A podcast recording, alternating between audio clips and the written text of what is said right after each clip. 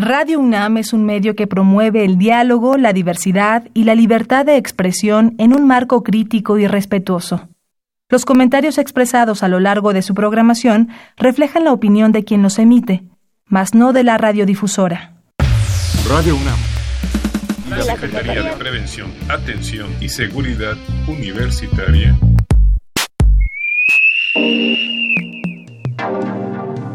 A través de la Dirección General de Atención a la Salud, presentan Confesiones y Confusiones. Un espacio de salud para los jóvenes.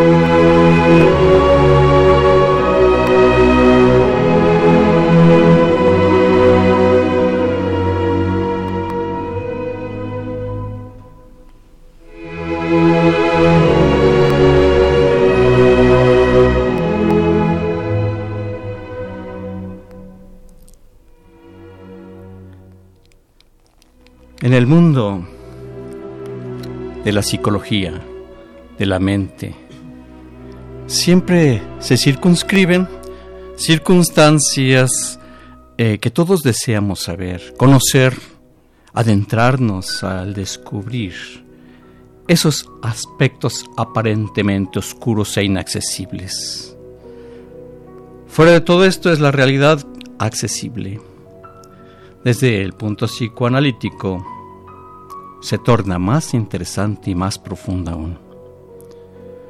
Nosotros, yo incluido, como seres mortales, estudiosos, pero con la, el ánimo de querer aprender, nos interesamos por dónde podemos abordar, dónde podemos conocer, por dónde darnos una idea. Bueno, existen siempre opciones en la vida y domicilios a dónde acudir también. Hay quienes desean estudiar una maestría o algunos otros tan solo enterarse de algunos temas en particular y más aún aquellos padres que se preocupan por algún hijo, propio o ajeno. Esto es Confesiones y Confusiones.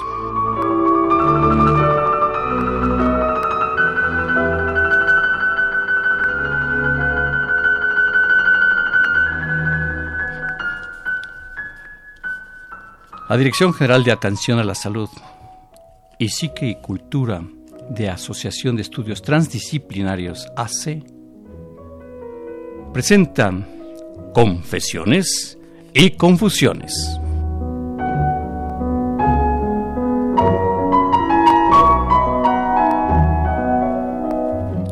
Gracias, muy buenas tardes, qué gusto saludarles desde estas cabinas de Radio UNAM, agradecerles mucho por la atención de su presencia y permitirnos arribar hasta el mismo lugar donde ustedes se encuentran. En pro de la salud, siempre procurando este aspecto tan primordial, ya que pues eh, los valores de la vida, la vida misma, la libertad, la salud, entre otros más, pero la salud es a lo que nos acometemos. Tenemos la fortuna en esta ocasión, en esta emisión, en este que es un programa en vivo, directamente, de contar con la doctora Sonia Viano Freñi. La doctora Sonia Viano Freñi, eh, querida amiga, es un gusto poderte saludar y recibir para poder compartir y platicar sobre un tema, como siempre, interesante en este foro. Hola, este, mucho gusto Guillermo, muchas gracias por la invitación y bueno, conversemos. Con este gusto, por supuesto.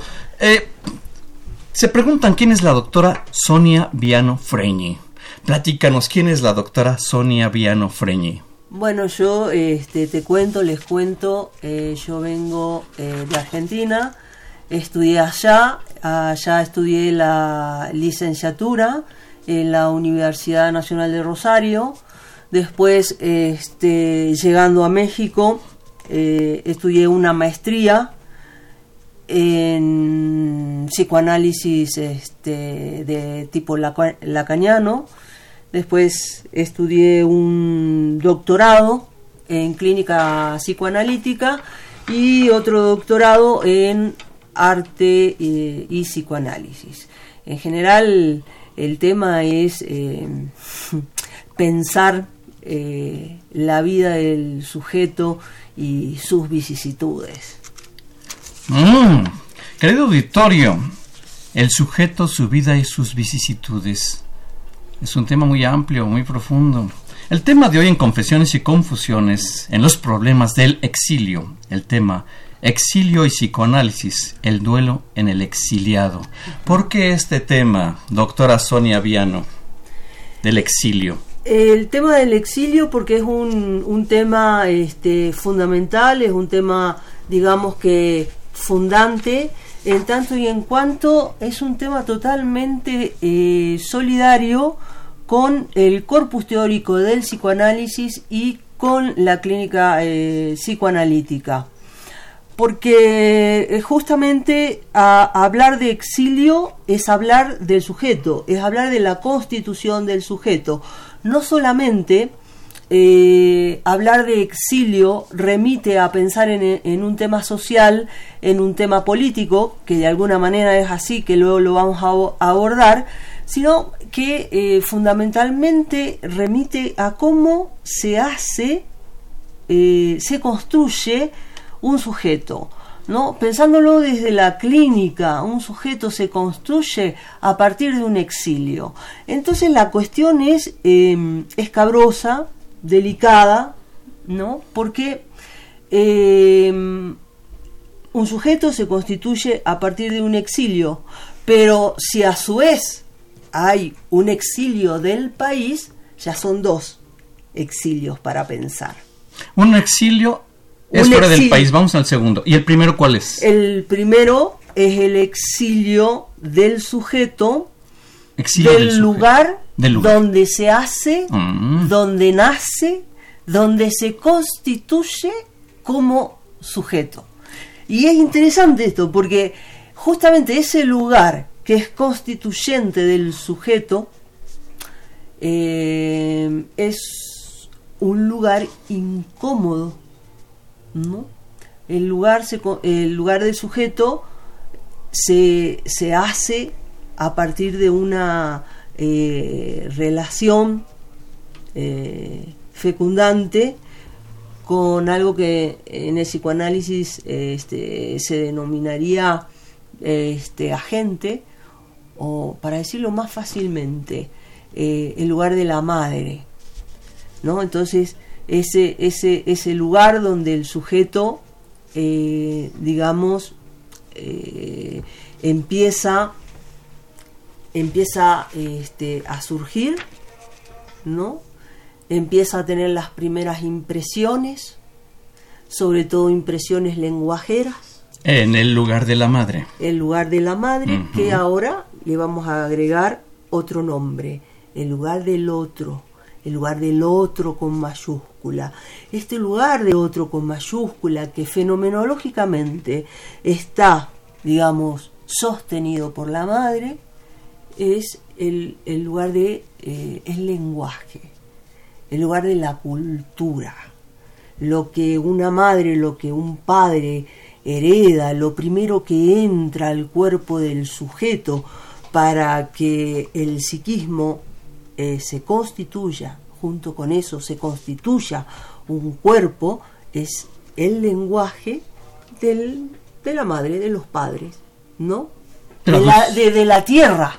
De la tierra de donde sale, de donde surge, de donde está, de donde se va, de ahí, de ese sitio. De ese Cierto. sitio. primero, el lugar de la madre. El lugar primario. El sujeto y el otro. El sujeto y la madre. Ahí vienen todos los, digamos... Este, el sembradío. Eh, claro, toda la semilla del sujeto parlante, ¿no? Y bueno, después hablar del exilio, cuando alguien se exilia, en este momento no estamos de la, de, la madre, ah, eso es. pero también de la madre tierra, que no es cualquier cosa. Claro. Entonces hay que elaborar eh, dos duelos, Mm, ¿no? Estamos hablando de un duelo aquí. Claro, porque de ese lugar constituyente, que es el lugar este, con la madre, ¿no? La primera palabra que entra al organismo, ¿no?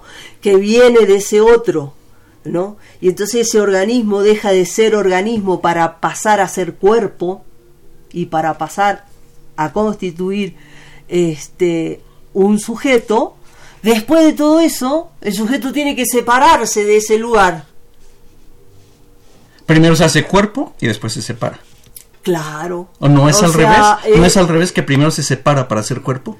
Se tiene que separar o ir separándose Y para ir formando ese cuerpo, para ir ese sujeto. constituyendo un cuerpo este un cuerpo psíquico Cuerpo, aclaremos, cuerpo psíquico. claro porque primero es organismo después hay un, un cuerpo eh, psíquico digamos y, y todas las vicisitudes que tiene ese cuerpo psíquico ¿no? Es, es, una dimensión del orden de eh, lo traumático, pero lo traumático humanizante.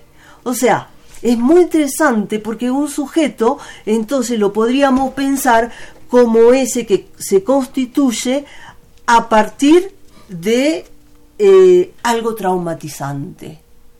¿Necesariamente tiene que ser traumatizante para que se constituya el sujeto?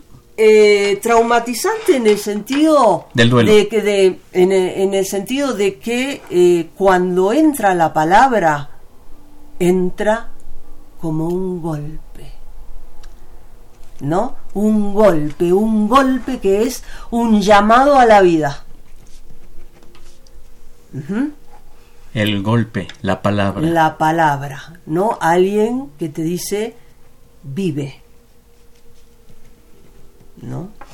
Y, entonces, eh, a partir de ahí, alguien este, empieza, ¿no? Eh, empieza eh, en sus balbuceos, ¿no? A ocupar eh, lo que podríamos denominar o pensar como dos campos, ¿no? Hay dos campos para el sujeto.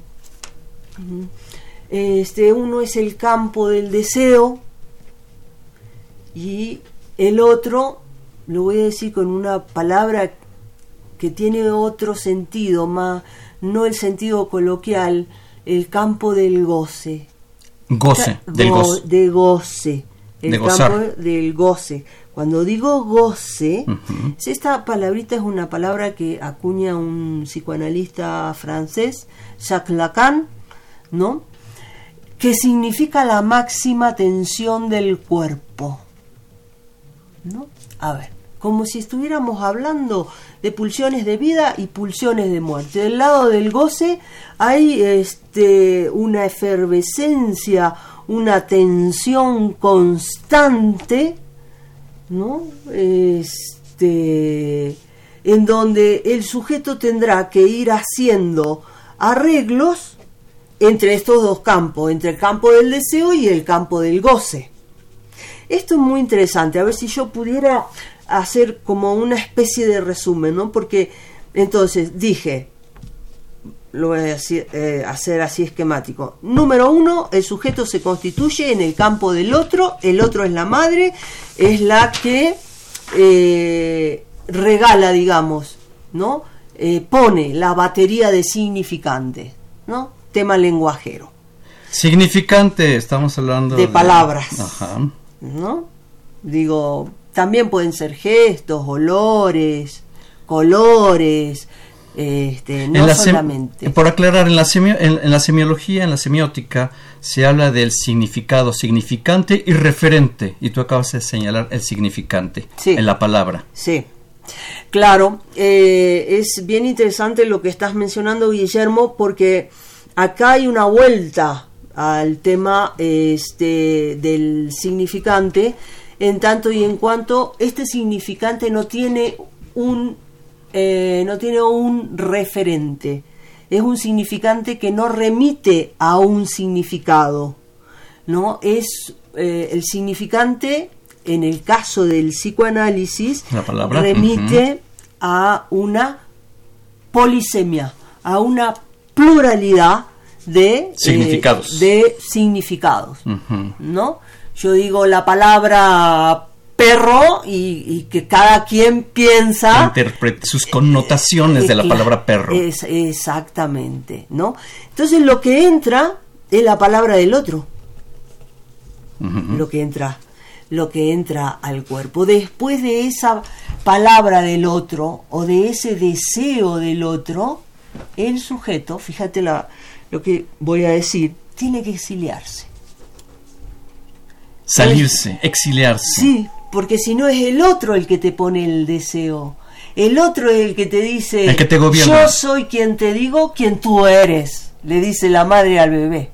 Y tan te digo quien tú eres, que hasta te pongo un nombre. que de propio no tiene nada, porque viene del otro. Claro. No viene del campo del otro. De ese lugar, de ese lugar paradisíaco, el sujeto, para nacer como sujeto, tiene que venir a exiliarse. Para realmente nacer. Claro, con su propio o a su propio deseo. Y eso uno lo tiene que constituir ese deseo constituirlo, tú lo señalas antes del exilio o a partir de partir que del exilio, que se este, sale del lugar. Exacto, dices bien. Muy bien, confesiones y confusiones. Qué gusto estar contando con la doctora Sonia Viano Freñi Aquí en Confesiones y Confusiones soy eh, el doctor Guillermo Carballido Cruz y en los controles técnicos Crescencio Suárez Blancas. Con este gusto realmente vamos a dar un número telefónico para quienes gusten participar y comunicarse y participar en esta, en esta tan interesante mesa. Confesiones y Confusiones. Una pausa y regresamos.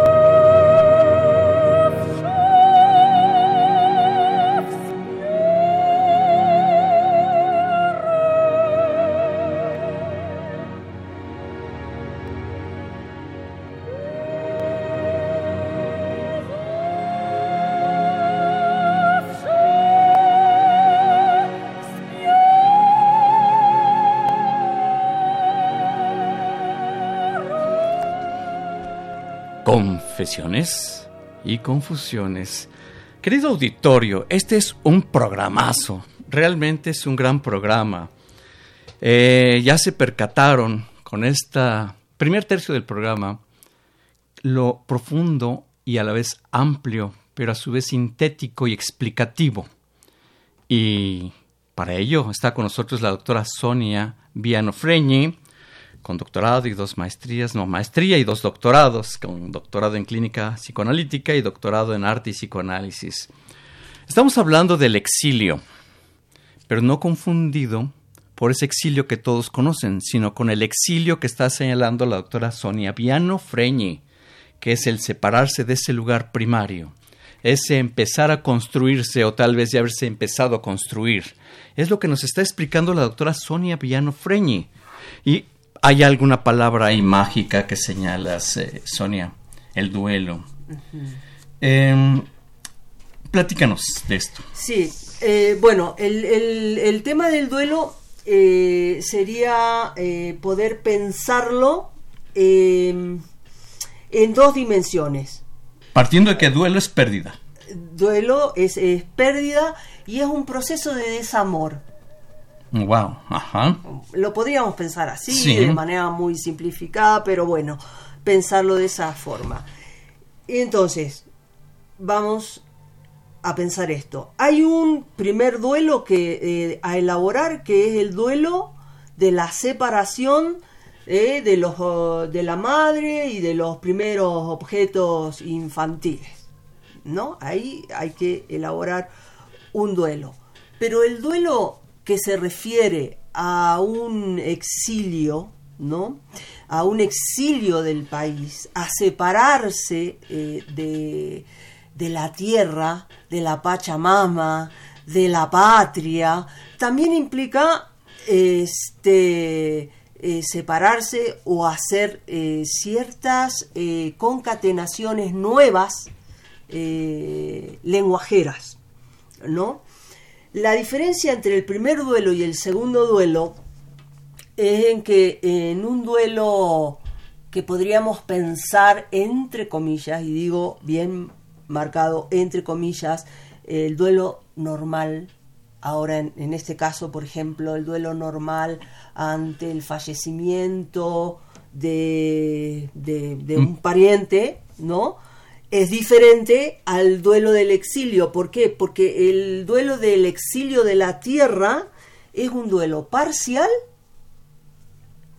es un duelo recurrente y es un duelo este, múltiple.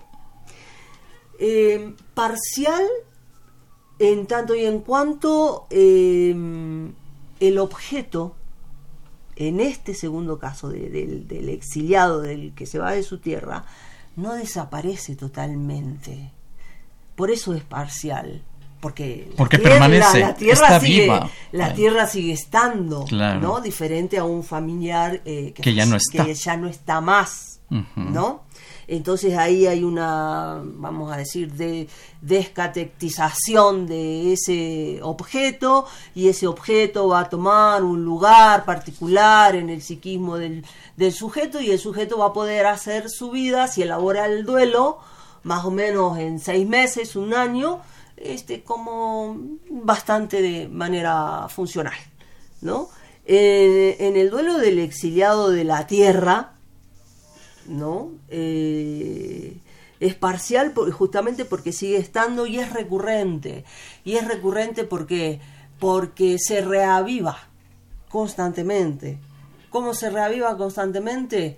Y se reaviva por una llamada por teléfono, se reaviva porque estás eh, de pronto escuchás una noticia de, de tu país, este, se reaviva porque te acordás que es el día de cumpleaños de tu mamá, de tu papá o de no sé, ¿no? Entonces es es es, es un, cordón un cordón umbilical permanente ahí. Claro, de, de, hecho se podría pensar que es un duelo que eh, se puede elaborar eh, de manera diferente según las estructuras, ¿no? Eh, quiero recordar que hay tres estructuras, neurosis, psicosis o perversión este, sin hablar eh, eh, de, de psicopatología, estoy hablando de estructuras, ¿no? Y este es un duelo múltiple. Es, es, es, es, trabajoso para el que se sale de la tierra, ¿no? E, e, elaborar y eh, meterse o o sostener el deseo. Duelo múltiple porque se traduce en la familia, la lengua, la cultura, la tierra, el estatus social, los riesgos de la integridad física y todos esos. por eso es múltiple. Claro, y entonces es múltiple, es trabajoso, es doloroso, ¿no? Em, hay algo, no sé, una imagen. Yo hablaba al principio del, del otro con mayúscula que es la madre, pero cuando uno se va, se va al país del otro. Sí, claro. ¿no? Y entonces tiene que hacer este, Un vínculo. eh, vincularse y, y hacer ciertos arreglos eh, palabreros, lenguajeros, este, con, el, con el resto de lo simbólico, porque uno piensa, bueno, me voy a tal país, eh, si tiene la posibilidad de elegir, según el tipo de exilio que sea, ¿verdad? ¿No? Pero en general uno piensa, ah, este, hablamos el mismo idioma. Y no es así. Cuando uno llega, este, se da cuenta que eh, la estructura eh, de pensamiento, eh, la, la gramática, inclusive voy a decir algo, la gramática pulsional de ese otro, Pulsional. sí, es completamente diferente a la mía. Un exiliado es exiliado y está exiliado y es el extranjero y es el diferente y, y- tendrá que hacer algún arreglo con eso que en psicoanálisis eh, se denomina, bueno, a ver, hacer ciertos arreglos con el goce, hacer ciertos arreglos con esa parte un poco más dificultosa, con esa parte como más oscura, ¿no? Pero que también da un cierto, eh, un, un cierto eh, brillo, brillantez, porque el exiliado tiene que arreglárselas para vivir, para sostener su deseo, para seguir deseando, y entonces se vuelve como más creativo. O se arregla o se arregla, si no se va a morir. Exactamente. Ahí vienen ciertas eh, eh, problemáticas. Este, Morir psíquicamente me refiero. Sí, alguien puede llegar hasta ese punto. De, de- de morir eh, eh, psíquicamente. Por eso es tan importante eh, el, el trabajo de, de la asistencia psicoanalítica o psicológica o psicoterapéutica o si querés sociológica, ¿no? Porque no se trata ni de banalizar el dolor eh, del otro, eh, no se trata de medicalizar tampoco, ¿no? Eh, se trata de escuchar, ¿no? De escuchar un poco de la historia, de escuchar eso que en psicoanálisis se llama fantasma, ¿no? Y que te irá en el exilio según cómo te fue en tu estructuración eh, como, De donde como sujeto, ¿viste? ¿No? Eso, eso que se llama estructuración del fantasma, que son, son las relaciones, todos los procesos de amores y desamores que se viven este, en la dimensión familiar, por decirlo de alguna manera. ¿Cómo elaboraste eso? Porque según cómo elaboraste eso, después en el exilio, en otra tierra, en la tierra del otro, del otro, que también es- el otro es lo cultural, y el otro también es el semejante, y bueno, este, eso en la tierra del otro se reaviva. Si no estás aquí, ¿cómo vas a estar en aquel otro lado? En la tierra del otro. Claro, exactamente, exactamente. ¿Cómo construiste acá? ¿O cómo pudiste? ¿O cuáles herramientas tuviste? ¿O cuáles herramientas te dieron? ¿Qué deficiencias, qué cualidades, qué potencialidades? Claro. Y esto, esto, insisto, es a nivel palabrero, porque un, un- un sujeto se construye a través de, de- de palabras, este, de palabras, de miradas.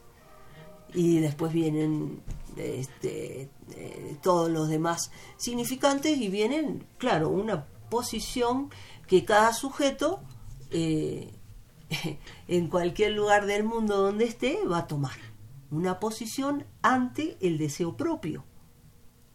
Porque estar en otro, en otro país, que es el país del otro, hace también que este, el, el exiliado eh, tambalee, trastabille, balbuce, eh, tenga ciertas este, regresiones, eh, escisiones, ¿no?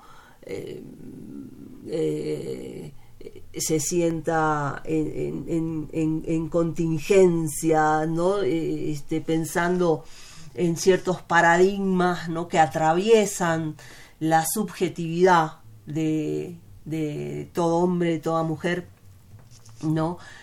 Estos paradigmas sería lo estar en el cuadrante de lo posible, de lo imposible, de lo necesario y de lo contingente. Cómo uno transita, cómo uno atraviesa estos paradigmas para poder, em, yo decía, tener una posición ante el deseo, sostener el deseo, para poder hablar en nombre propio. Estamos hablando del goce y del deseo. Goce en este caso, goce versus deseo. Confesiones y confusiones. Vamos a dar un número telefónico quienes gusten participar con alguna duda, alguna pregunta. 5682-2812. Repito el número telefónico 5682-2812. Yo no quiero interrumpir con alguna pausa, Sonia. La doctora eh, Sonia Viano Freñi, que está con nosotros, eh, con doctorado en clínica psicoanalítica y doctora en arte y psicoanálisis, además de psicóloga, por supuesto, y maestría en psicoanálisis lacaniano. Eh, estos, estos, esta serie de cambios que vemos en el sujeto, Sonia, eh, genera toda una circunstancia en el individuo y en su contexto. Claro, hay un cambio este, en el contexto psíquico. Llamémosle un cambio de identidad.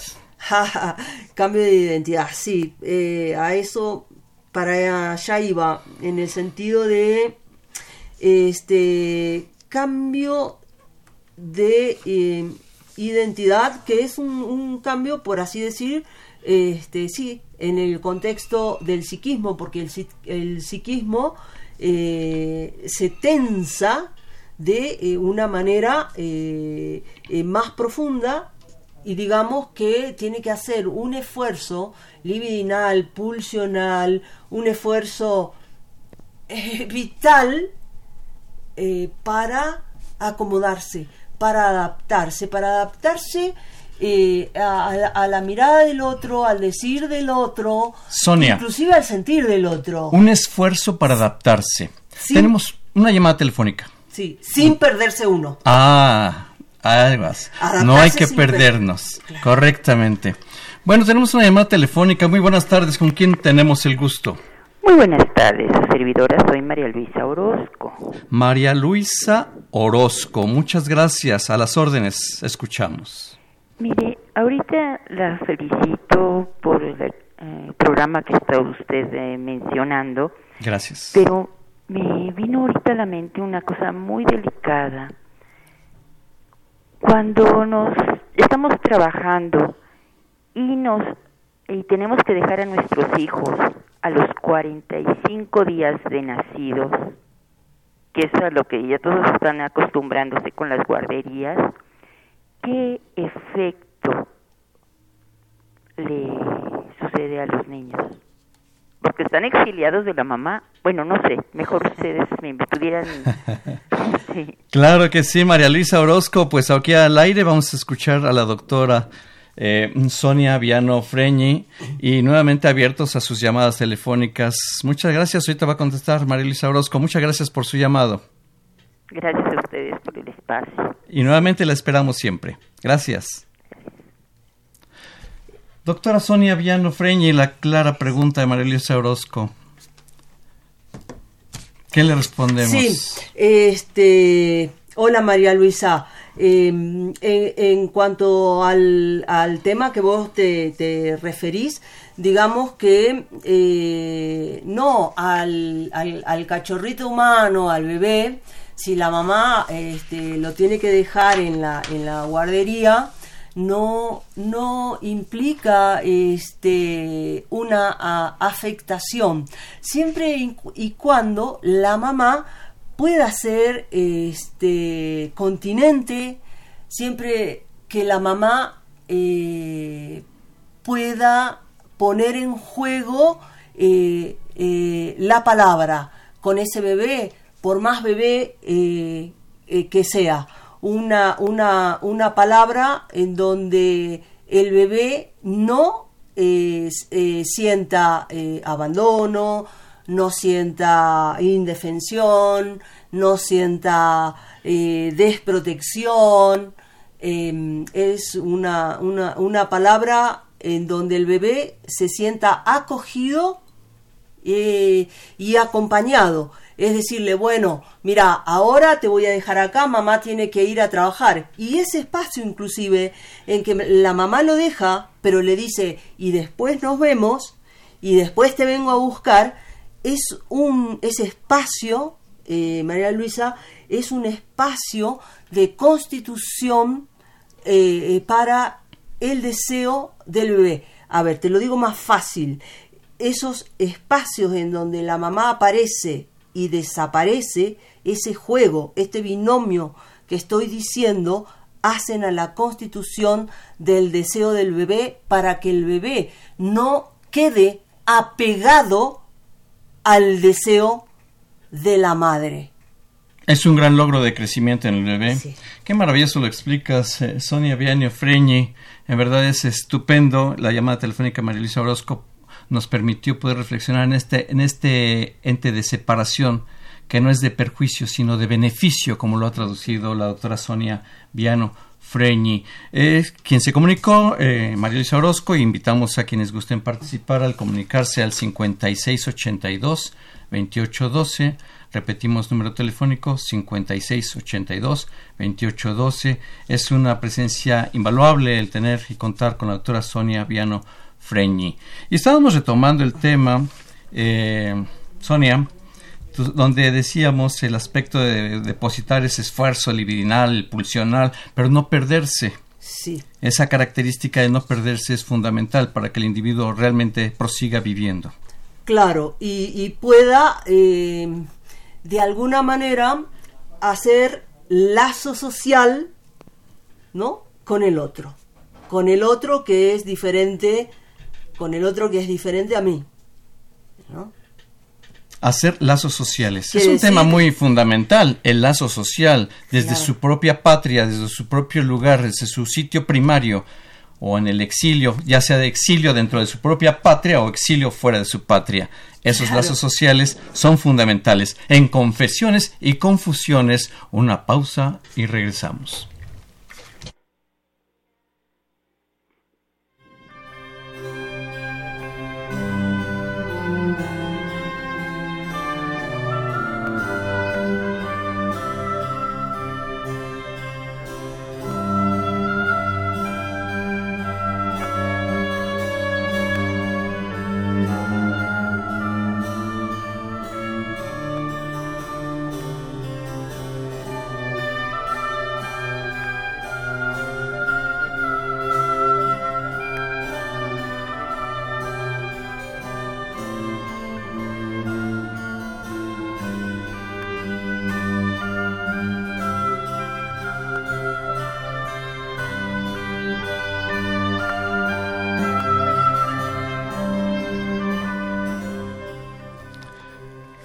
Bien, María Luisa Orozco, muy buenas tardes.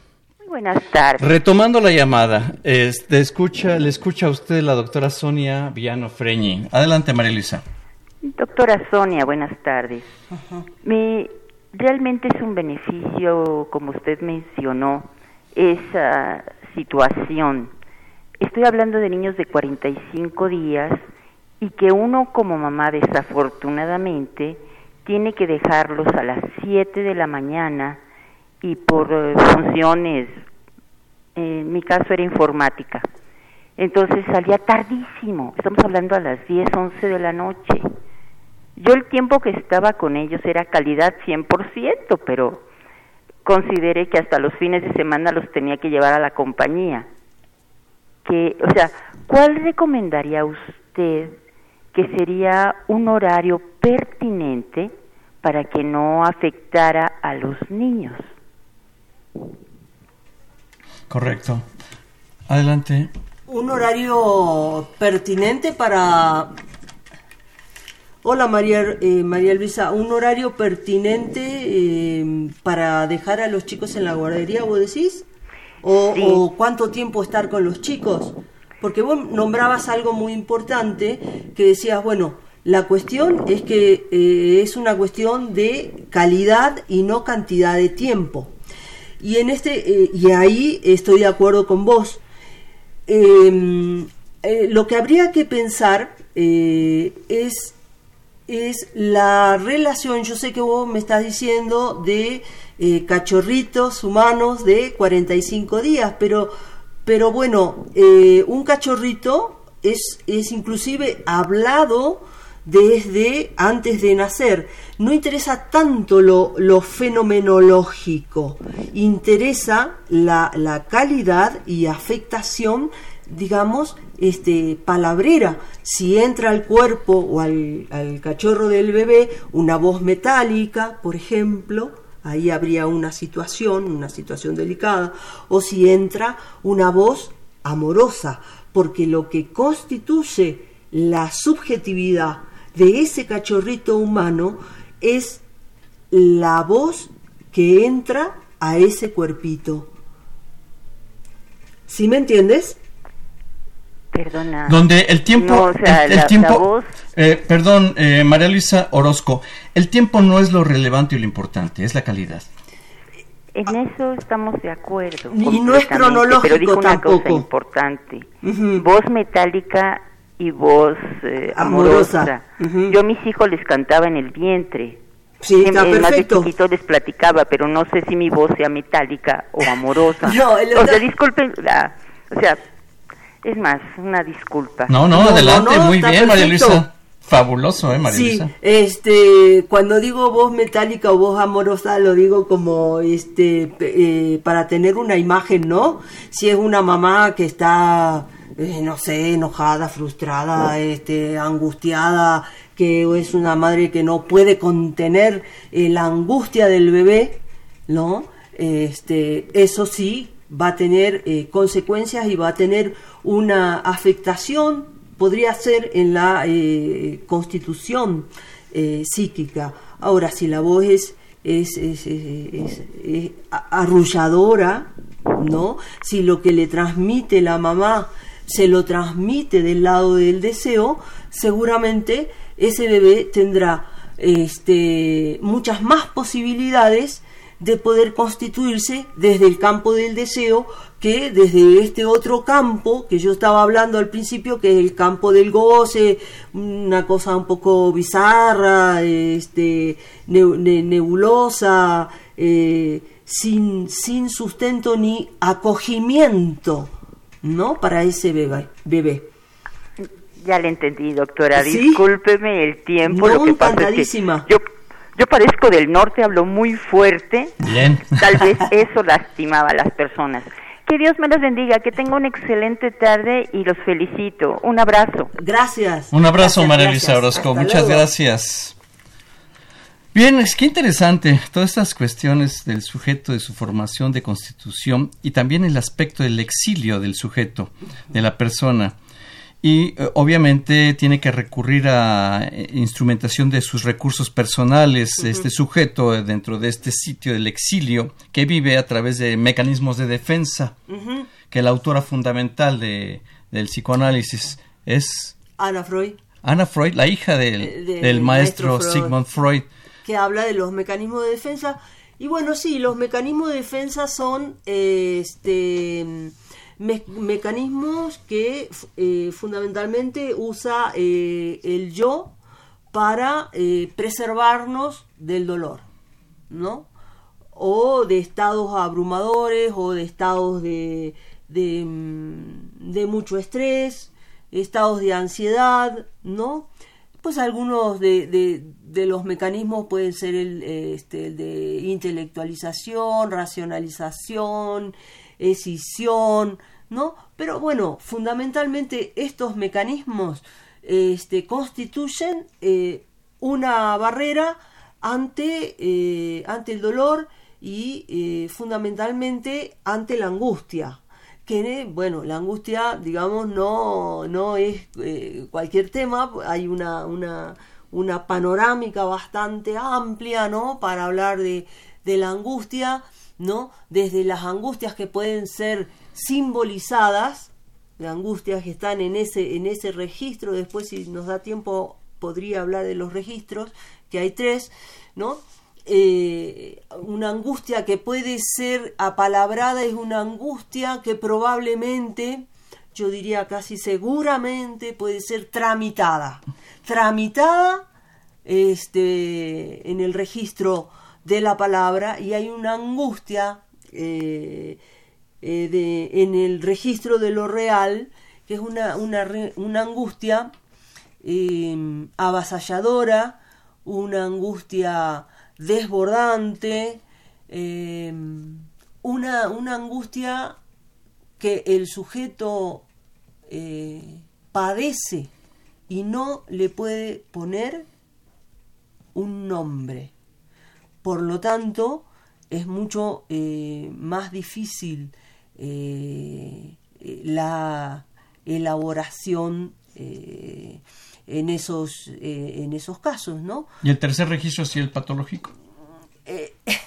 los, estos son tres registros, el simbólico, el imaginario y el registro de lo real. Lo voy a, a decir este, resumidamente. El simbólico es el de la palabra, el imaginario es el de la imagen, el de la constitución del, yo, ¿no? y el registro de lo real tendrá que ver con el campo del goce, con el campo de lo inefable, este, eh, con eh, lo innombrable. Estos tres, porque son tres, eh, mm, son tres registros que están anudados. Antes de regresar a la palabra angustia, has dicho muchas veces el goce. ¿Podrías definir esta palabra, este término, esta situación? Sí. Eh, bueno, voy a intentar porque es uno de los temas este, pues, más complicados ¿no? Eh, del corpus teórico del psicoanálisis, pero una... Porque decías goce versus deseo. El deseo, bueno, creo que lo podríamos entender, pero el goce eh, ¿De qué manera claro, interpretarlo? El goce justamente como pertenece al registro de lo real y al registro de lo inefable, lo inefable qué es? Lo imposible de decir. Por lo tanto, el goce es complicado de definir porque tiene que ver con eso que se puede bordear, pero que no se puede nombrar, pero que sin embargo es telón de fondo en la constitución del sujeto, no necesariamente ah, es patológico. El goce es lo que no se puede palpar, identificar. Se identifica a través de, como, por ejemplo, eh, en los sueños, sueños de angustia. Eh, eh, identificar en, en, las angustias avasalladoras, en las angustias este, que consumen que consumen al sujeto. Donde uno se siente morir, de morir, hablando llanamente. me siento de morir por esta angustia. Tiene que ver, tiene una arista el goce que va. Regresamos a este tema, Sonia. Regresamos a ese tema, nos quedamos en la angustia. Sí, eh, entonces decía, bueno, ya que estábamos hablando del goce, el goce es un término solidario este, eh, con, con la angustia. En toda separación, ya sea en el exilio de un sujeto que se tiene que exiliar de la madre, pero en el exilio de un sujeto que se tiene que exiliar de su madre patria, de, su país, se juega eh, este tema eh, de, la angustia, ¿no?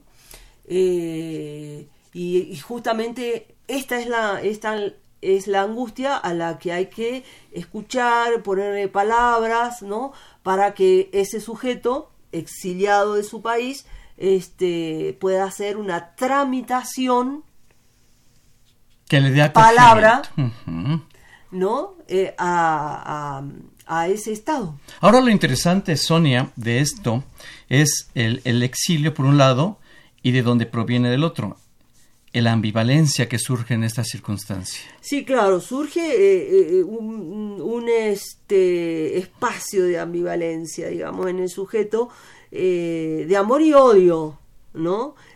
Que en realidad siempre está presente en todo sujeto esa ambivalencia, pero en un sujeto eh, exiliado de, de, su tierra afloran todas las ambivalencias infantiles, de alguna manera, y eh, la ambivalencia de, de, de, la pérdida, ¿no? que produce este, rabia y dolor haber tenido que salirse uno de, del país y entonces siempre hay esta, este juego, ¿no? Inclusive eh, ya en el, en el mismo país que te adoptó o digamos, sí, de, de adopción, este, eh, se juegan estas cosas de, de amor y odio, ¿no? Amas lo que te dio este país, ¿no? Pero también odias porque este odias todos los esfuerzos que tuviste que hacer para lograr una mejor adaptación o para lograr acomodarte mucho mejor a, cosas que tengan que ver con, la producción de, de, tu deseo, por lo tanto, por la producción de tu vida y con el vivir, que es muy distinto. Este, yo pienso para los, los, exiliados, tanto eh, exiliados este, como sujetos exiliados de, de, ese seno familiar como em, este, los exiliados de la patria, ¿no? Este, poder, mm, poder este, vivir y no sobrevivir, porque hay una diferencia grande. alguien puede estar sobreviviendo, como decir, eh, estar respirando nada más. Otra cosa es vivir y vivir en un campo eh, productivo, en un campo creativo, en un campo nuevo, en un campo o en el campo eh, de, de, lo inédito. Y lo inédito, pues es el deseo. ya no es solo sobrevivir, ya es realmente alcanzar ese vivir. Es posible, claro que sí es posible. Claro, el exilio... y aclarando, estamos hablando del exilio, no aquellos que se van al extranjero retomamos. Es de los que salen de ese sitio primario. Claro. Dentro o fuera del país, eso es lo de menos. O lo demás dirían otros, pero bueno.